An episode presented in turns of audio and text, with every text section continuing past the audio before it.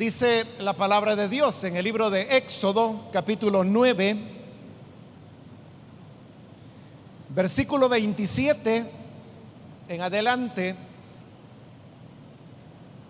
Entonces el faraón mandó llamar a Moisés y a Aarón y les dijo, esta vez reconozco mi pecado. El Señor ha actuado con justicia, mientras que yo y mi pueblo hemos actuado mal. No voy a detenerlos más tiempo, voy a dejarlos ir. Pero rueguen por mí al Señor que truenos y granizos los hemos tenido de sobra. En cuanto yo salga de la ciudad, le contestó Moisés, elevaré mis manos en oración al Señor y cesarán los truenos y dejará de granizar. Así sabrás que la tierra es del Señor. Sin embargo, yo sé que tú y tus funcionarios aún no tienen temor de Dios. Amén. Hasta ahí vamos a dejar la lectura. Pueden tomar sus asientos, por favor, hermanos.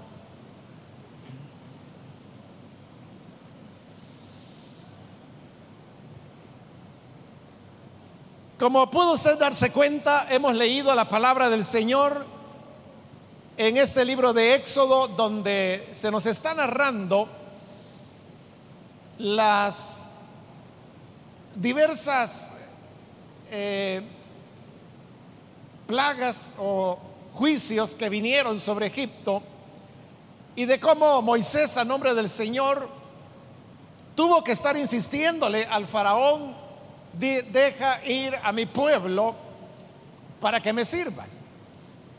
Sin embargo, el faraón se mostró renuente y aunque el Señor continuaba haciendo maravillas y enviando nuevas tragedias sobre Egipto, él realmente no daba su brazo a torcer. La plaga que en este momento estaba cayendo sobre Egipto era, hermanos, eh, una caída de, de granizo muy grande, muy fuerte, de manera que dice que este granizo mataba personas, mataba el ganado, derribó los árboles, arruinó los sembrados. Y además de eso, nos dice la Biblia que habían rayos zigzagueantes que caían junto con el granizo. Esta era ya el sexto de los juicios que Dios sembraba sobre Egipto. Y estando en esa situación difícil, atemorizante, porque no solamente era el tema del granizo, como he, mencionado, sino el tema de, de los rayos que caían muy a menudo. Esto hizo que el faraón se asustara y se asustara toda la gente que estaba con él. Entonces mandó a llamar a Moisés y dijo las palabras que hemos leído. Reconozco mi pecado el Señor ha actuado con justicia, mientras que yo y mi pueblo hemos actuado mal. No voy a detenerlos más tiempo, voy a dejarlos ir. Pero rueguen por mí al Señor, porque truenos y granizo hemos tenido ya demasiado. Al escuchar las palabras del faraón, uno podría, hermanos, pensar, que finalmente él había entendido que no era posible que él continuara oponiéndose a Dios o luchando contra sus propósitos, porque esto solamente desgracias había traído sobre Egipto. Y por eso es que las palabras que él está diciendo fueron de alivio no solamente para Israel que, pensaron, bueno, finalmente nos va a dejar ir en libertad, sino que también se sintieron aliviados los mismos egipcios, quienes ya le habían dicho al faraón que si acaso no se daba cuenta de que todo estaba quedando destruido y él todavía continuaba empecinado en rebelarse contra Dios.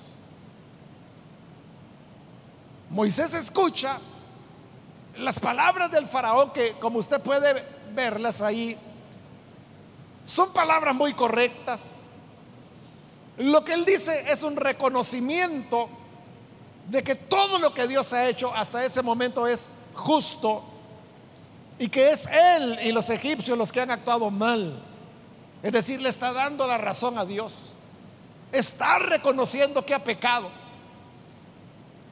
Y también está manifestando que ahora sí va a obedecer a Dios y que ya no los va a detener más y los dejará ir. Entonces Moisés le responde, mira, para que te des cuenta que la tierra realmente le pertenece al Señor, cuando yo salga voy a orar a Dios y entonces se va a detener el granizo, se van a detener los rayos, esta tormenta terminará. Pero Moisés no era un hombre ingenuo y tampoco era una persona que iba a ver las cosas por la pura apariencia. Por eso es que él añade en el versículo 30, cuando le dice, sin embargo, yo sé que tú y tus funcionarios aún no tienen temor de Dios. Aunque Moisés era ya un hombre viejo de más de 80 años de edad, pero esto mismo le había permitido conocer al ser humano. Y por lo tanto, él sabía que aunque hoy Faraón está hablando bonito y está diciendo, yo voy a, dejarlos ir, ya no voy a retener más al pueblo, ya no voy a ser más desobediente, he pecado, Dios es justo, yo soy el malo. Pero Moisés sabe que todo esto que el faraón está diciendo no lo está diciendo con una plena convicción. Lo está diciendo porque tiene miedo. Lo está diciendo porque ve cómo el granizo está destruyendo la cosecha, destruyendo los árboles, destruyendo el ganado. Personas también estaban muriendo y además de eso los rayos zigzagueantes que caían a cada momento. Tenía temor. Pero Moisés sabía leer lo íntimo del corazón de Faraón. Y por eso le dice, mira, yo voy a pedirle a Dios. Porque tú me lo estás pidiendo, yo le voy a orar a Dios y Él va a quitar el granizo y los rayos y ahí vas a entender que Él es el dueño de la tierra. Pero la verdad le dice, yo sé que verdaderamente tú no temes al Señor. Tu corazón está asustado, pero no está convertido delante de Dios. Y efectivamente Moisés cumplió con su palabra. Él salió, levantó sus manos a lo alto, oró a Dios y le dijo, Señor, mira, detén la tempestad, detén el granizo, detén los rayos, para que el faraón conozca que tú eres el Señor de la tierra y se detuvo. Ya no hubo más tormenta, ya no hubo más rayos. Pero ¿qué dice luego la escritura? Que cuando el faraón vio que la tormenta había terminado, su corazón volvió a endurecerse. Y de nuevo se empecinó y dijo, no lo voy a dejar ir. Es decir, que Moisés había estado en lo correcto. Cuando le dijo, yo sé que no temes a Dios, era cierto. Luego, hermanos, después de esta tormenta, habrán de venir cuatro catástrofes más contra Egipto. Y la última será la peor de todas, donde incluso el faraón va a perder a su primer hijo. Porque una pestilencia enviada por el Señor, una plaga, una epidemia, habría de matar a muchos en Egipto y entre ellos el hijo del faraón. Todo eso no hubiera ocurrido si en este momento el faraón hubiera sido totalmente honesto. Así, hermanos, como vemos al faraón en este momento, ocurre muchas veces con otras personas que Dios los está llamando desde hace ratos. El Señor les está hablando de muchas maneras, porque Dios tiene diversas maneras. Puede hablarnos a través de familiares, a través de una predicación que se escucha en la iglesia, a través de la lectura de la Biblia que usted hace en su casa. Puede ser a través de un canto, puede ser escuchando la radio, puede ser a través de un amigo que le habla de Jesús. En fin, de muchas maneras Dios está hablando, hablando, hablando y hablando. Pero las personas quieren continuar en su vida. Quieren continuar viviendo tal como quieren vivir y no como Dios quiere que lo hagan. Por llevar ese tipo de vida, llega el momento cuando tendrán que enfrentar diversas situaciones difíciles, problemas donde hasta el que se cree más fuerte o más independiente, hermano, tiene que doblegar su corazón y terminar reconociendo que los seres humanos somos necesitados. No es Dios quien nos necesita a nosotros, somos nosotros los que necesitamos de Él. Y es en esos momentos de preocupación, de angustia, de enfermedad, cuando las personas son más sensibles para reconocer al Señor. Ese es un hecho, hermanos, de que los terrenos más fértiles para poder sembrar el Evangelio y poder tener frutos, no lo dude, son los hospitales y los centros penales. Porque ahí es donde las personas se ven en profundas necesidades. Por eso es que los ministerios que van a evangelizar a los hospitales, que van a evangelizar a los centros penales, son muy fructíferos. Allí todos se vuelven creyentes, ahí todos esperan en Dios, ahí todos quieren oración, ahí todos quieren que Dios les hable. Pero el problema es que esa necesidad, que es auténtica, pero es una situación que en algún momento va a pasar. La enfermedad pasará, la prisión pasará, aunque tome su tiempo, pero un día terminará.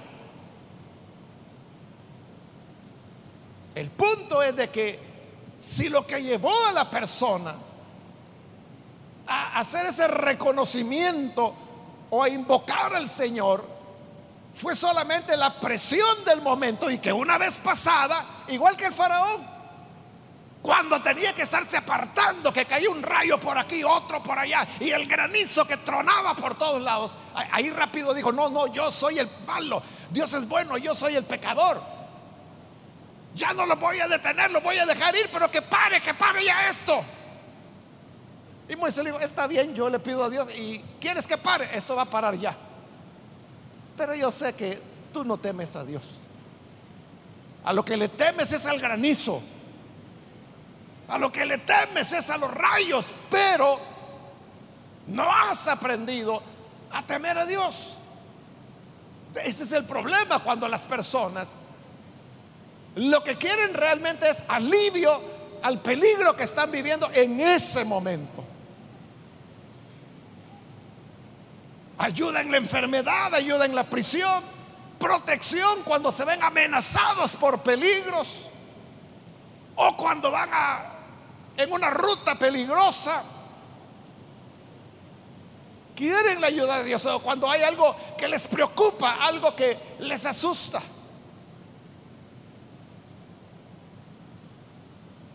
Pero quiero aclararle algo. No es, hermano, que, sea malo que las personas se acerquen a Dios cuando están en aflicción. Porque la gran mayoría, o sea, no puedo decir todo, ¿verdad?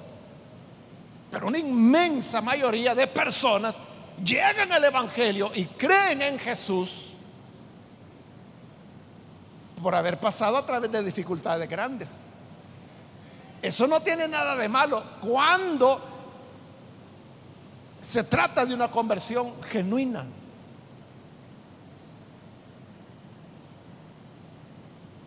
No tiene nada de malo. El problema es, como le digo, cuando no existe esa conversión. Y que la persona lo que quiere es que se le libre, pero de ese problemita. Y una vez librado, se olvidan. Es lo que pasa, hermanos, con muchas personas que le dieron el alta en el hospital, salieron. Se olvidaron de las promesas que le hicieron a Dios. O aquel hermano que estuvo en prisión. Dentro de la prisión, hermano, fueron hasta pastores. Porque hay bastantes iglesias dentro de los penales. Pero una vez que salen, se olvidaron de Dios. Era porque estaban en el momento de la aflicción.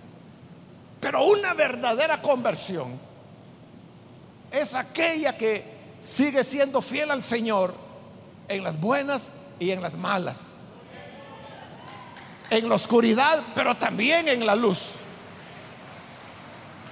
En la enfermedad, pero también en la salud. En la prisión, pero también en la libertad. En el miedo, pero también en la alegría en las buenas y en las malas, esta persona sigue al Señor. Es como José, el hijo de Jacob. Desde su adolescencia que sus hermanos lo odiaron, lo vendieron como esclavo, fue a servir en casa de un pagano, después lo meten a la cárcel. Todo ese tiempo él estuvo sirviendo a Dios. Pero luego, ¿qué pasó? Que los malos días pasaron. Lo sacaron de la cárcel y no solo recuperó su libertad, llegó a convertirse en el segundo personaje más importante del reino. Arriba de él solo estaba el faraón. Y después del faraón, José era el que tenía autoridad sobre el vasto imperio egipcio. ¿Y qué pasó con la fe de José? No cambió para nada.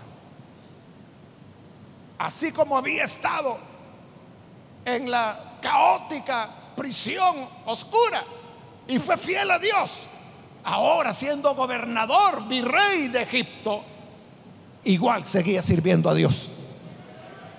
Porque él no lo hacía por la aflicción, por la esclavitud, por el odio de sus hermanos, por la prisión.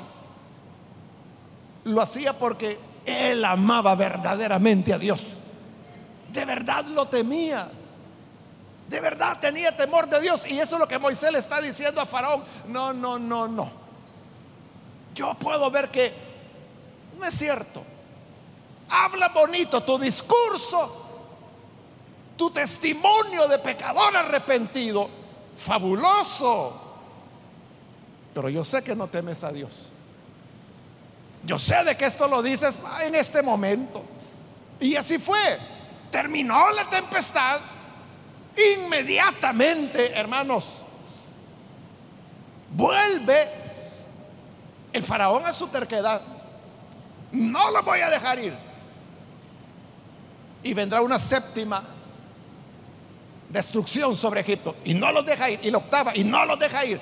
Y la novena, y no los deja ir. Y la décima, hasta ahí. Cuando ya todo quedó destruido. Es donde los deja ir. Y todavía después se arrepiente. Y tiene que ir por la décima primera, que es quedarse sin ejército. Porque terminan ahogados en el fondo del Mar Rojo.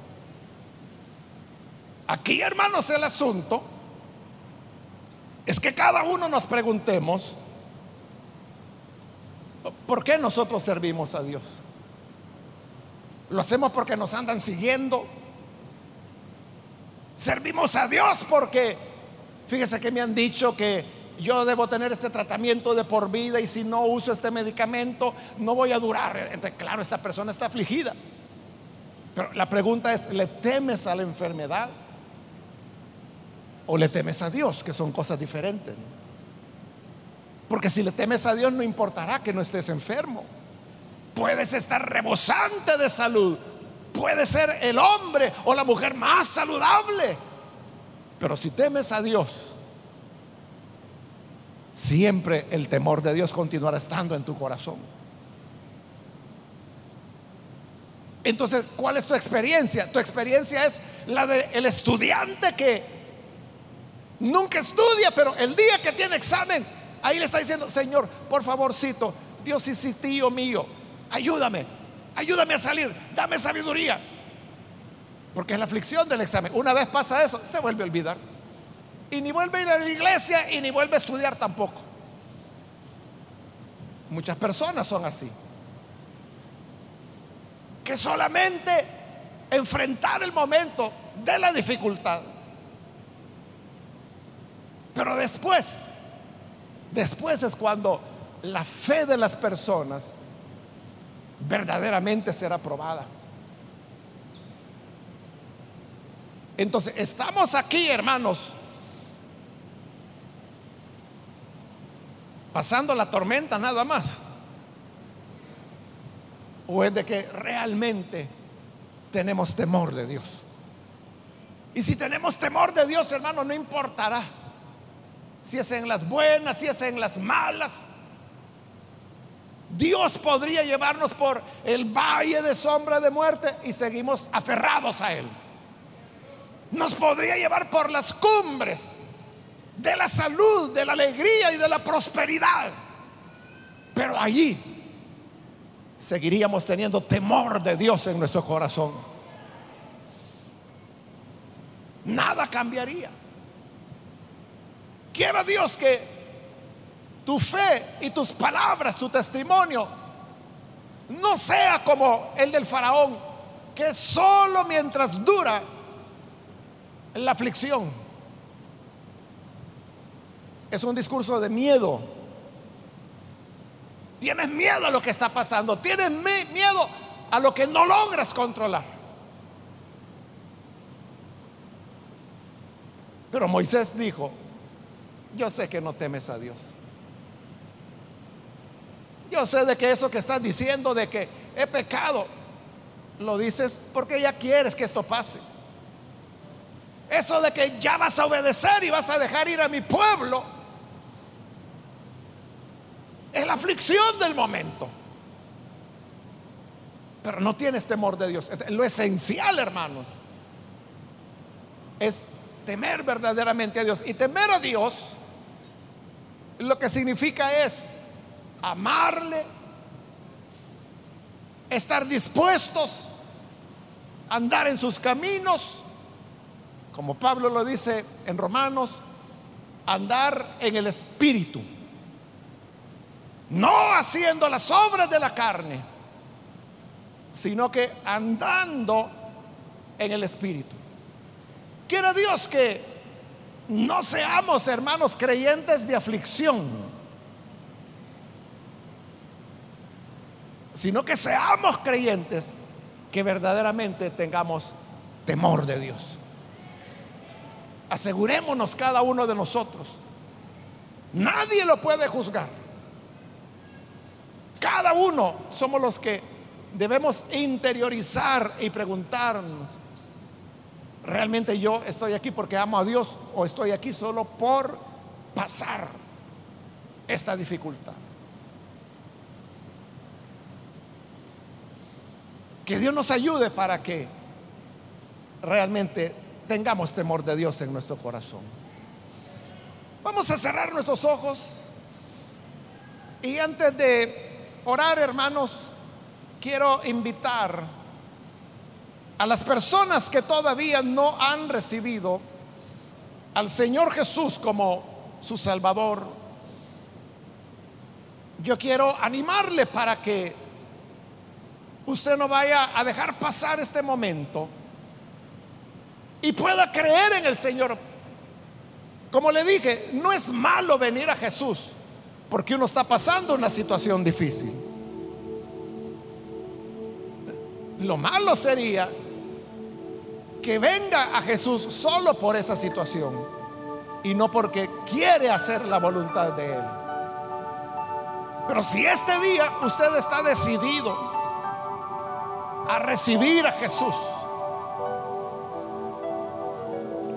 y está decidida a vivir totalmente para Él, entonces yo le invito para que en este momento se ponga en pie en el lugar donde se encuentra para que nosotros podamos orar por usted. Bien, aquí adelante hay una persona, Dios le bendiga. Aquí hay otro hombre también, Dios lo bendiga. Alguien más que necesita recibir al Señor. Ahí en medio hay otra persona, que el Señor le bendiga. Alguien más que necesita hoy venir a Jesús. ¿Puede ponerse en pie, por favor? Venga a Él no para escapar de, un problemita, sino que porque de verdad usted quiere conocerlo. De verdad usted quiere que el Señor esté en su vida cada día. ¿Hay alguien más? ¿Puede ponerse en pie, por favor? Si usted está en la parte de arriba, puede ponerse en pie también. O si está allá afuera en el parqueo, puede ponerse en pie también. Lo que queremos es orar por las personas que hoy quieren entregarse al Señor. Bien, aquí hay otra persona, que Dios la bendiga. Alguien más que lo hace. Es primera vez que viene el Señor Jesús. Póngase en pie. Póngase en pie, por favor, y vamos a orar con los hermanos por usted. También quiero invitar si hay hermanos o hermanas que se han alejado del Señor, pero hoy necesitan reconciliarse. También puede aprovechar esta oportunidad. Póngase en pie si necesita reconciliarse. Muy bien, aquí hay otra persona, que Dios la bendiga. Acá hay una niña, Dios la bendiga también. Alguien más que necesita reiniciar su vida con el Señor. Rededicar su vida al Señor. Puede ponerse en pie. Muy bien, aquí hay una joven también que lo hace. Dios la bendiga. Allá en medio hay otra persona que Dios la bendiga también alguien más que necesita reconciliarse con el Señor. Si usted lo hizo solo por por el temor del momento, por la aflicción, hoy es el momento para hacer una nueva entrega al Señor y decirle, Señor, esta vez es por ti. Haya o no haya rayos, yo te quiero a ti haya o no haya tempestad, yo quiero que tú siempre estés en mi vida y que reines en mi corazón. ¿Quiere reconciliarse? Póngase en pie. Hágalo en este momento porque vamos a orar Pero si hay alguien más que es primera vez que necesita venir al Señor o necesita reconciliarse, póngase en pie porque esta es ya la última invitación que hice.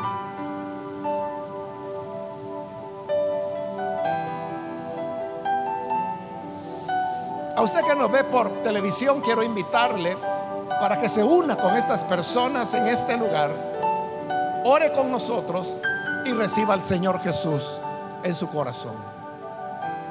Señor amado, te damos las gracias por cada persona que se encuentra en este lugar.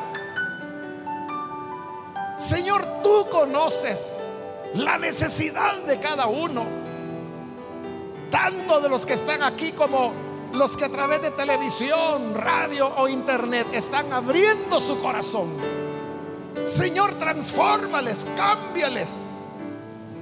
Que tengan una vida nueva. Y que verdaderamente el temor a ti esté en sus corazones. Que no seamos creyentes solo de tempestad, sino que en la tormenta o en la calma no haya diferencia para nosotros, porque es a ti, Señor, a quien tememos y es a ti a quien queremos entregar nuestras vidas. Quédate con cada uno de nosotros. Ayúdanos a tu pueblo a caminar siempre en senda de rectitud y a no alejarnos de tu lado jamás. En el nombre de Jesús, nuestro Señor, lo pedimos. Amén.